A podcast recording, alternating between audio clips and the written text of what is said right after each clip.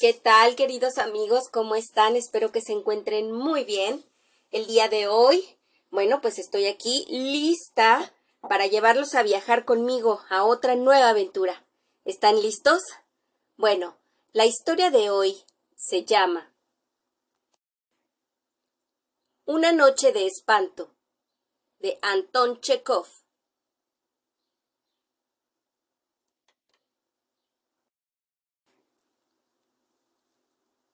Palideciendo, Iván Ivanovich empezó la historia con emoción. Densa niebla cubría el pueblo cuando en la noche vieja de 1883 regresaba a casa. Pasando la velada con un amigo, nos entretuvimos en una sesión espiritualista. Las callejuelas que tenían que atravesar estaban negras y había que andar casi a tientas. Entonces vivía en Moscú, en un barrio muy apartado. El camino era largo, los pensamientos confusos. Tenía el corazón oprimido. Declina tu existencia, arrepiéntete, había dicho el espíritu de Espinosa, que habíamos consultado. Al pedirle que me dijera algo más, no solo repitió la misma sentencia, sino que agregó Esta noche. No creo en el espiritismo, pero las ideas y hasta las alusiones a la muerte me impresionan profundamente. No se puede prescindir ni retrasar la muerte, pero a pesar de todo, es una idea que nuestra naturaleza repele. Entonces, al encontrarme en medio de las tinieblas, mientras la lluvia caía sin cesar y el viento aullaba lastimeramente, cuando en el contorno no se veía un ser vivo, no se oía una voz humana, mi alma estaba dominada por un terror incomprensible. Yo, hombre sin supersticiones, corría a toda prisa temiendo mirar hacia atrás. Tenía miedo de que al volver la cara la muerte se me apareciera bajo la forma de un fantasma. Panigirín suspiró y bebiendo un trago de agua continuó. Aquel miedo infundado, pero irreprimible, no me abandonaba. Subí los cuatro pisos de mi casa y abrí la puerta de mi cuarto. Mi modesta habitación estaba oscura. El viento gemía en la chimenea como si se quejara por quedarse afuera. si he de creer en las palabras de Espinosa. La muerte vendrá esta noche, acompañada de este gemido. ¡Qué horror! Encendí un fósforo. El viento aumentó convirtiéndose ese gemido en un aullido furioso. Los postigos retemblaban como si alguien los estuviera golpeando. Desgraciados los que carecen de un hogar en una noche como esta, pensé. No pude proseguir mis pensamientos. A la llama amarilla del fósforo que alumbraba el cuarto, un espectáculo inverosímil y horroroso se presentó ante mí. Fue lástima que una ráfaga de viento no alcanzara mi fósforo. Así me hubiera evitado ver lo que me erizó los cabellos. Grité. Di un paso hacia la puerta y, loco de terror, de espanto y de desesperación, cerré los ojos. En medio del cuarto había un ataúd. Aquel fósforo ardió poco tiempo. El aspecto del ataúd quedó grabado en mí. Era de broncado rosa, con cruz de galón dorado sobre la tapa. El brocado, las asas y los pies de bronce indicaban que el difunto había sido rico. A juzgar por el tamaño y el color del ataúd, el muerto debía ser una joven de alta estatura. Sin razonar ni detenerme, salí como loco y me eché escaleras abajo. En el pasillo y en la escalera todo era oscuridad. Los pies se me enredaban en el abrigo. No comprendo cómo no me caí y me rompí los huesos. En la calle me apoyé en un farol e intenté tranquilizarme. Mi corazón latía, la garganta estaba seca. No me hubiera asombrado encontrar en mi cuarto un ladrón, un perro rabioso, un incendio. No me hubiera asombrado que el techo se hubiese hundido, que el piso se hubiese desplomado. Todo esto es natural y concebible, pero ¿cómo fue a parar a mi cuarto un ataúd? Un ataúd caro, destinado evidentemente a una joven rica. ¿Cómo había ido a parar a la pobre morada de un empleado insignificante? ¿Estará vacío? ¿O habrá dentro un cadáver? ¿Y quién será la desgraciada que me hizo tan terrible visita? Misterio. O es un milagro o un crimen. Perdía la cabeza en conjeturas. En mi ausencia, la puerta estaba siempre cerrada, y el lugar donde escondía la llave solo lo sabían mis mejores amigos. Pero ellos no iban a meter un ataúd en mi cuarto. Se podía presumir que el fabricante lo llevase allí por equivocación, pero en tal caso no se hubiera ido sin cobrar el importe o por lo menos un anticipo. Los espíritus me han profetizado la muerte. ¿Me habrán proporcionado acaso el ataúd? No creía, y sigo no creyendo, en el espiritismo. Pero Semejante coincidencia era capaz de desconectar a cualquiera. Es imposible. Soy un miedoso, un chiquillo. Habrá sido una alucinación. Al volver a casa estaba tan sugestionado que creí ver lo que no existía. Claro, ¿qué otra cosa puede ser?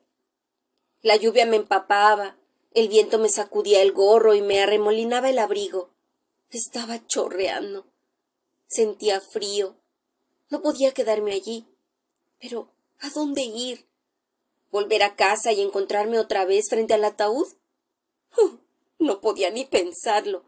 Me hubiera vuelto loco al ver otra vez aquel ataúd, que probablemente contenía un cadáver. Decidí ir a pasar la noche a casa de un amigo. Panigidín, secándose la frente bañada de sudor frío, suspiró y siguió el relato. Mi amigo no estaba en casa. Después de llamar varias veces, me convencí de que estaba ausente. Busqué la llave detrás de la viga, abrí la puerta y entré. Me apresuré a quitarme el abrigo mojado y lo arrojé al suelo, y me dejé caer desplomado en el sofá. Las tinieblas eran completas. El viento rugía más fuertemente. En la torre de Kremlin sonó el toque de las dos. Saqué los fósforos y encendí uno, pero la luz no me tranquilizó. Al contrario, lo que vi me llenó de horror. Vacilé un momento y huí como loco de aquel lugar. En la habitación de mi amigo vi un ataúd de doble tamaño que el otro.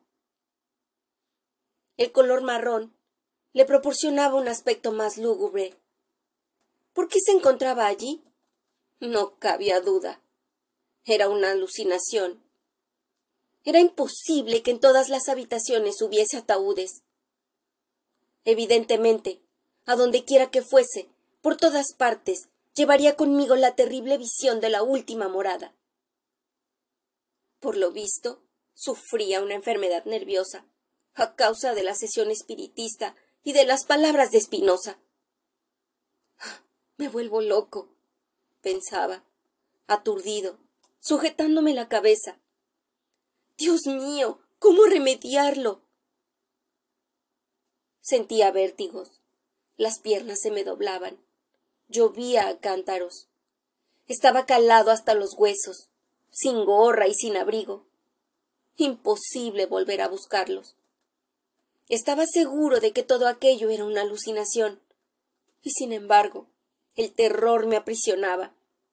Tenía la cara inundada de sudor frío, los pelos de punta. Me volvía loco y me arriesgaba a pillar una pulmonía. Por suerte, recordé que en la misma calle vivía un médico conocido mío que precisamente había asistido también a la sesión espiritista. Me dirigí a su casa. Entonces aún era soltero y habitaba en el quinto piso de una casa grande. Mis nervios hubieron de soportar todavía otra sacudida. Al subir la escalera, oí un ruido atroz. Alguien bajaba corriendo, cerrando violentamente las puertas y gritando con todas sus fuerzas ¡Socorro! ¡Socorro! ¡Portero! Momentos después veía aparecer una figura oscura que bajaba casi rodando las escaleras. ¡Pagostov! exclamé, al reconocer a mi amigo el médico. ¿Es usted? ¿Qué le ocurre? Pagastov, parándose, me agarró la mano, convulsivamente. Estaba lívido, respiraba con dificultad, le temblaba el cuerpo. Los ojos se le extraviaban desmesuradamente abiertos. ¿Es usted Panihidin? me preguntó. ¿Es verdaderamente usted? Está usted pálido como un muerto. Dios mío, no es una alucinación. Me da usted miedo. Pero, ¿qué, le pasa? ¿Qué ocurre? pregunté lívido. Amigo mío, gracias a Dios que es usted realmente. Qué contento estoy de verle. La maldita sesión espiritista me ha trastornado los nervios. Imagínese usted que se me ha aparecido en mi cuarto al volver un ataúd. No lo pude creer y le pedí que lo repitiera. ¿Un ataúd? ¿Un ataúd de veras? dijo el médico cayendo extenuado en la escalera. No soy cobarde, pero el diablo mismo se asustaría encontrándose un ataúd en su cuarto después de una sesión espiritista. Entonces, balbuceando y tartamudeando, conté al médico los ataúdes que había visto yo también. Por unos momentos nos quedamos mudos, mirándonos fijamente. Después, para convencernos de que todo aquello no era un sueño, empezamos a pellizcarnos. Nos duelen los pellizcos a los dos, dijo finalmente el médico. Lo cual quiere decir que no soñamos y que los ataúdes, el mío y los de usted, no son fenómenos ópticos, sino que existen realmente. ¿Qué vamos a hacer? Pasamos una hora entre conjeturas y suposiciones. Estábamos helados. Y por fin resolvimos dominar el terror y entrar en el cuarto del médico. Prevenimos al portero, que subió con nosotros. Al entrar, encendimos una vela y vimos un ataúd de brocado blanco con flores y borlas doradas. El portero se persinó devotamente. Vamos ahora a averiguar, dijo el médico temblando, si el ataúd está vacío u ocupado. Después de mucho vacilar, el médico se acercó y rechinando los dientes de miedo, levantó la tapa. Echamos una mirada y vimos que el ataúd estaba vacío. No había cadáver, pero sí una carta que decía Querido amigo, sabrás que el negocio de mi suegro va de capa caída. Tiene muchas deudas. Uno de estos días vendrán a embargarlo y eso nos arruinará y deshonrará. Hemos decidido esconder lo de más valor.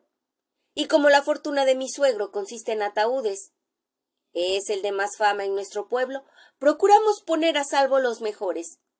Confío en que tú, como buen amigo, me ayudarás a defender la honra y fortuna, y por ello te envío un ataúd rogándote que lo guardes hasta que pase el peligro. Necesitamos la ayuda de amigos y conocidos. No me niegues este favor. El ataúd solo quedará en tu casa una semana. A todos los que se consideran amigos míos les he mandado muebles como este, contando con su nobleza y generosidad. Tu amigo Chelustín. Después de aquella noche, hmm, tuve que ponerme a tratamiento de mis nervios durante tres semanas. Nuestro amigo, el yerno del fabricante de ataúdes, salvó fortuna y honra. Ahora tiene una funeraria y vende panteones, pero su negocio no prospera. Y por las noches, al volver a casa, temo encontrarme junto a mi cama un ataúd o un panteón. Y este es el fin de la historia. Si te gustó, compártelo, suscríbete, dale like, activa las notificaciones y bueno, nos escuchamos en el siguiente episodio para descubrir otros mundos sin movernos de aquí. Adiós.